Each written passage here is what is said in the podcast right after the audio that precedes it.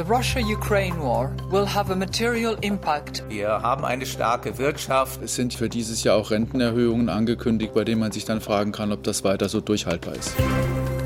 News Junkies. Was du heute wissen musst. Ein Info-Radio-Podcast. Und heute sind wir wieder zu zweit. Martin Spiller und Ann-Christine Schenten. Ich bin auch wieder dabei. Heute ist der 23. März. Willkommen zu einer neuen Folge. Ja, und willkommen zurück an Christine. Nach der Krise ist in der Krise. Gerade war die Wirtschaft dabei, sich vom zweijährigen Corona-Schock einigermaßen zu erholen. Ja, und jetzt das. Krieg mitten in Europa. Ja, und dieser Krieg, der wirkt sich natürlich auch auf die wirtschaftliche Lage aus. Und wir sehen das ja jetzt schon bei den Lebensmittelpreisen, an der Zapfsäule, auf der Heizkostenabrechnung. Ja, es sind vor allem die Energiepreise, die sind ja noch stärker angestiegen, als sie ohnehin schon waren vorher. Ja, aber nicht nur die. Genau, betroffen sind die Verbraucher, betroffen sind aber auch die Unternehmen, die sich ja eigentlich auch gerade Anfang des Jahres noch auf Erholung eingestellt hatten. Geht das jetzt so weiter? Droht eine große Wirtschaftskrise? Und was muss der Staat, muss vielleicht die Zentralbank jetzt tun? Wir alle haben ja so gedacht, okay, also diese Winterwelle jetzt noch mit Corona, aber dann ist es endgültig überstanden. Die schlimmste Krise seit vielen Jahren, die Pandemie.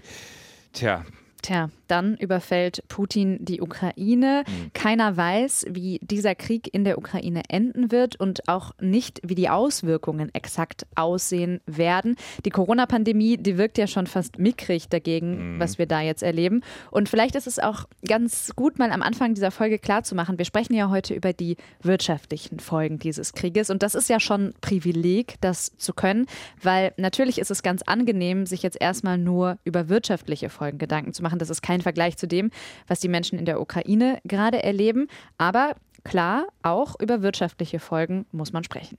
Absolut, zumal wir es ja alle spüren. Immer wieder beim Gang zum Supermarkt oder zum Bäcker, selbst bei den Schrippen. Ich komme ja aus dem Ruhrgebiet, da nennt man das Brötchen. Schrippen.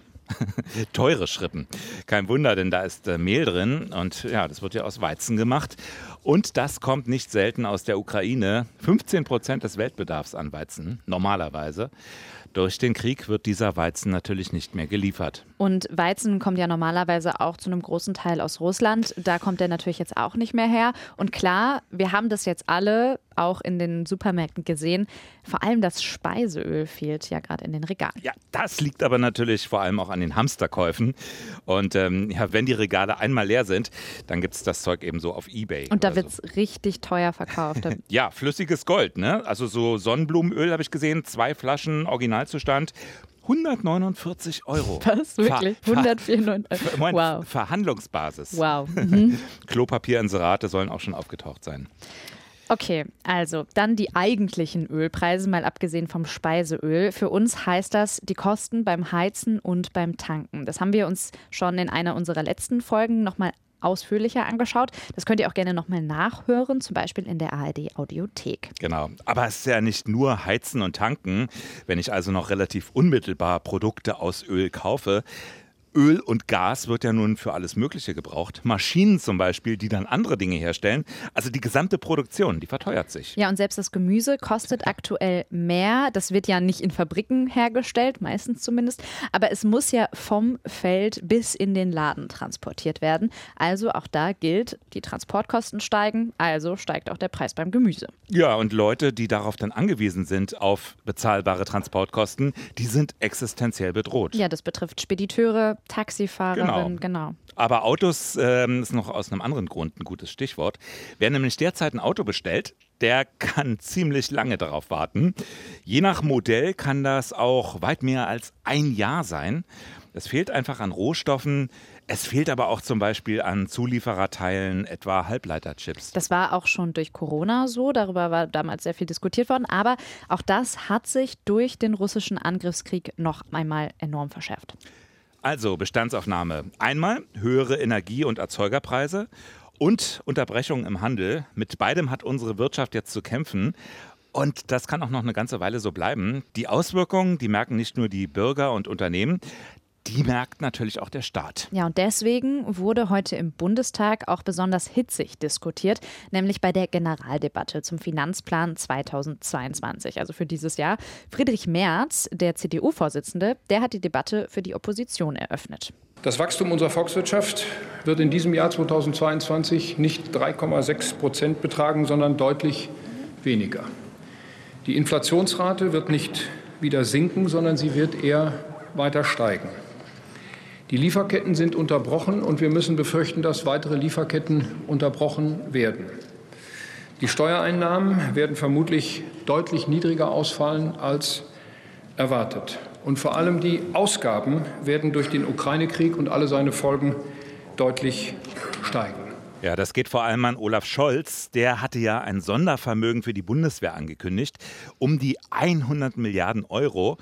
Aber es geht auch um den Ergänzungshaushalt, der bald vorgelegt werden soll. Da geht es zusätzlich nochmal um fast 100 Milliarden obendrauf. Genau, in diesem Ergänzungshaushalt, darin stecken dann auch die Entlastungen für die Verbraucher, aber auch zum Beispiel finanzielle Unterstützung für Geflüchtete aus der Ukraine. Genau, das dominierende Thema für die Union, das waren dann aber die 100 Milliarden für die Bundeswehr.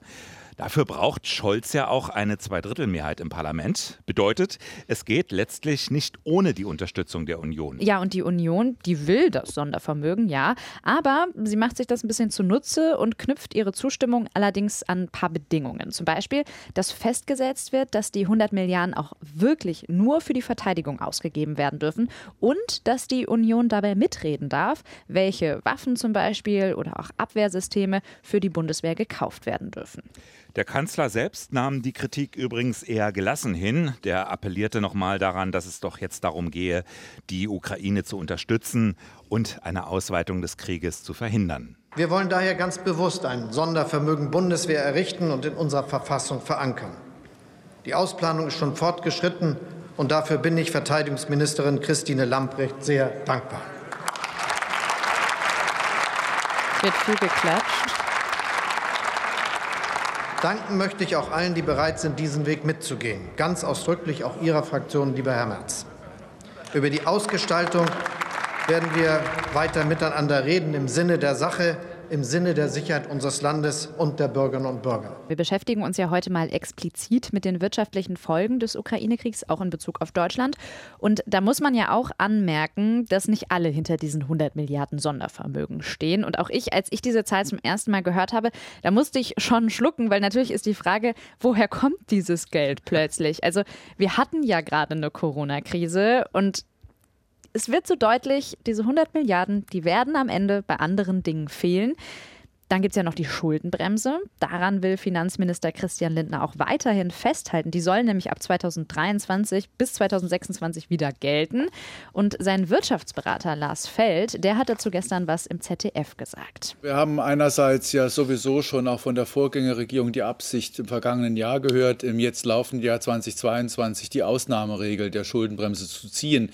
Ähm, ich nutze nicht gerne das Wort ausgesetzt, weil die, diese Ausnahmeregel für besondere Situationen für besondere Krisen ist ja Teil der Schuldenbremseregelung des gesamten Regelwerkes. Und äh, das war von vornherein so angelegt. Äh, nun wird es in diesem Jahr natürlich schon auch äh, durch das Sondervermögen für die Bundeswehr deutlich größer genutzt werden äh, als geplant. Äh, das wird schon auch bedeuten, dass man äh, das ein oder andere in dieser Legislaturperiode vielleicht dann doch nicht realisieren kann. Kritiker sagen, hier wird jetzt Verteidigungspolitik gegen Sozialpolitik ausgespielt. Es ist natürlich immer ein Problem. Wir können ja auf beides nicht verzichten. In diesen Zeiten, klar, nicht auf Verteidigung, aber eben auch nicht auf soziale Absicherung.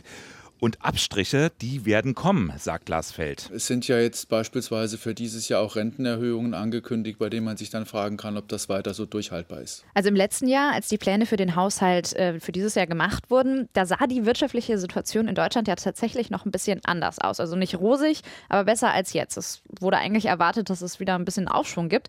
Das Hauptproblem war damals Corona. Jetzt haben wir den Krieg und dessen Ende und Auswirkungen kennen wir, wie gesagt, nicht.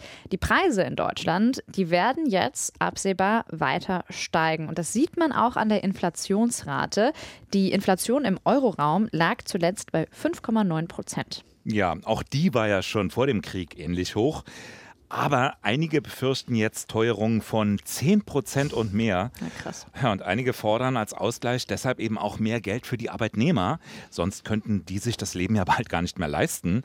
Eine Forderung, die Ökonom Carsten Junius von der Schweizer Bank Safra Sarasin auch für berechtigt hält. Wir haben eine starke Wirtschaft, wir haben höhere Inflationsraten und wir haben einen sehr, sehr engen Arbeitsmarkt, bei dem viele Firmen die notwendigen Arbeitskräfte nicht bekommen, die sie benötigen.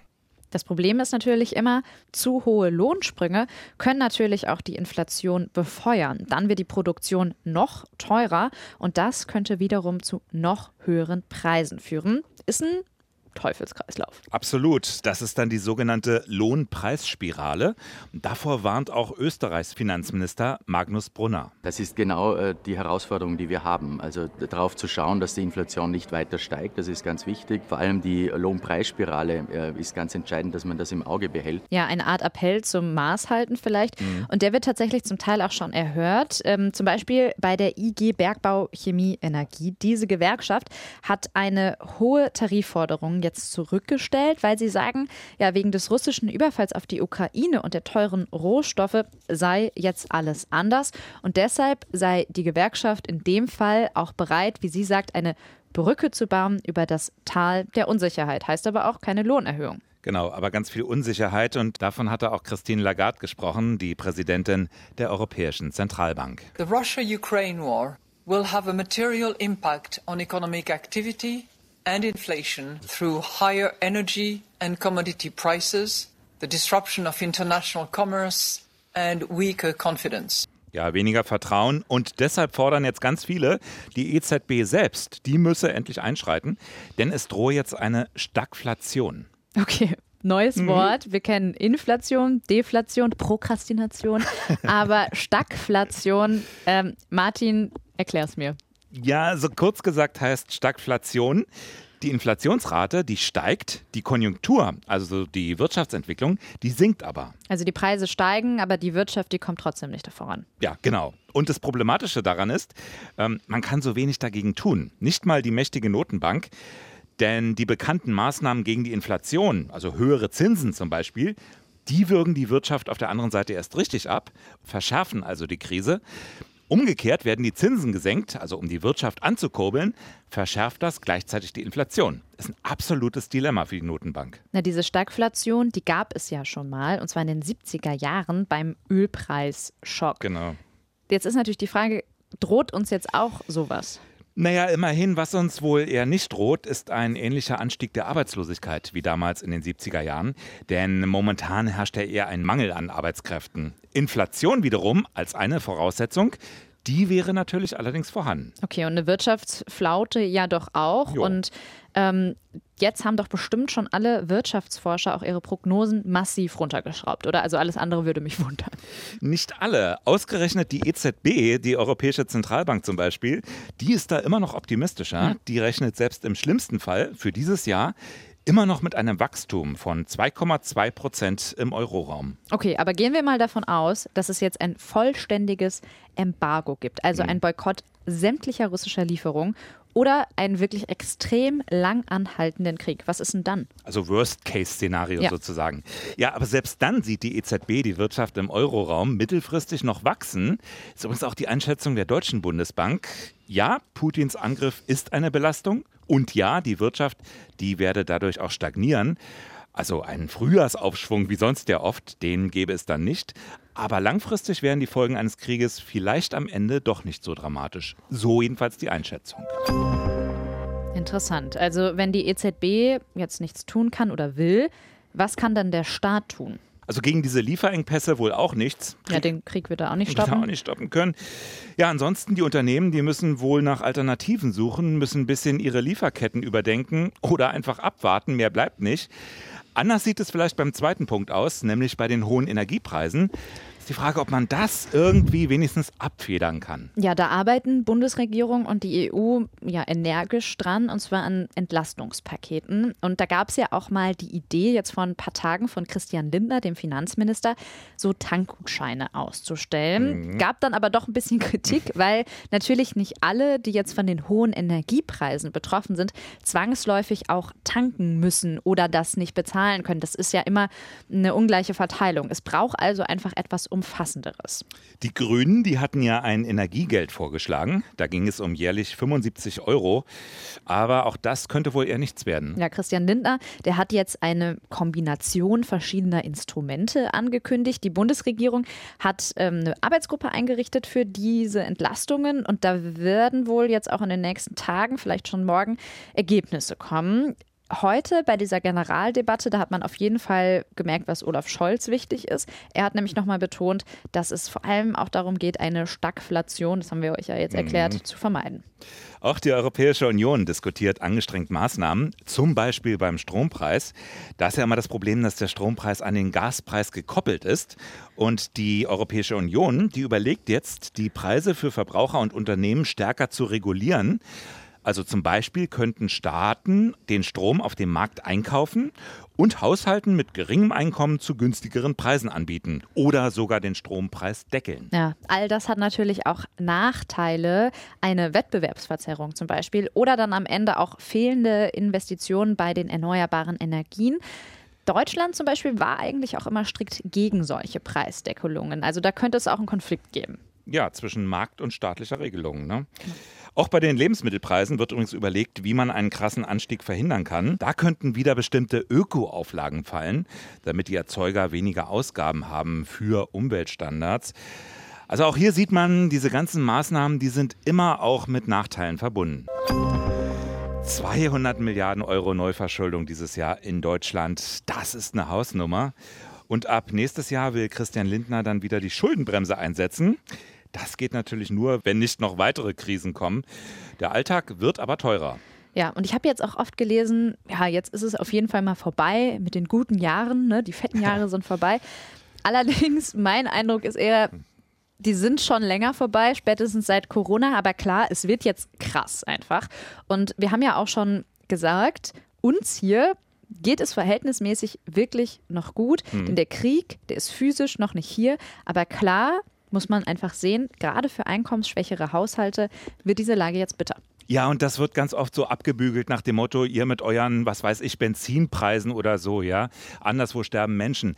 Klar, das, ist, das wollen wir nicht vergleichen, aber es geht natürlich auch um Existenzen. Also wenn ich jetzt auf dem Land wohne, irgendwo abgelegen, aufs Auto angewiesen bin oder eben, wir hatten vorhin den Fall, Taxifahrer bin, Spediteur, da geht es natürlich um meine Existenz und das muss man natürlich auch ernst nehmen.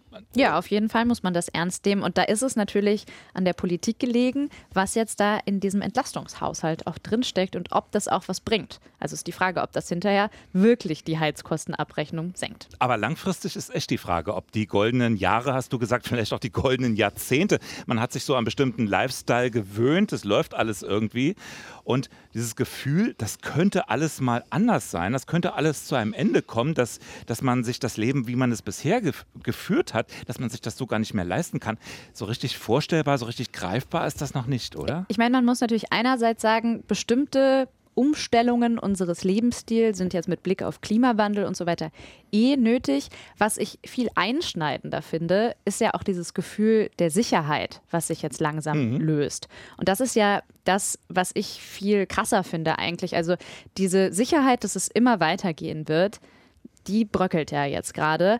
Und damit hat sich ja eigentlich schon grundlegend was verändert. Und da sind wir aber wieder bei dem Punkt, bei all diesen hohen Preisen können wir immer noch froh sein, du hast das vorhin so schön gesagt, ähm, das ist kein Vergleich zu dem, was die Menschen in der Ukraine erleben müssen. Also dann lieber die hohen Preise. Ja, hoffen wir, dass es so bleibt. Genau. Dann würden wir sagen, machen wir einen Strich drunter und sagen, wir hören uns morgen wieder, dann mit einem neuen Thema, mit einer neuen Folge. Dann wieder auch hoffentlich wieder mit uns beiden, nicht, dass es wieder irgendwelche Ausfälle gibt. Und wir sagen Tschüss, bis morgen. Bis morgen, Tschüss. News Junkies. Was du heute wissen musst.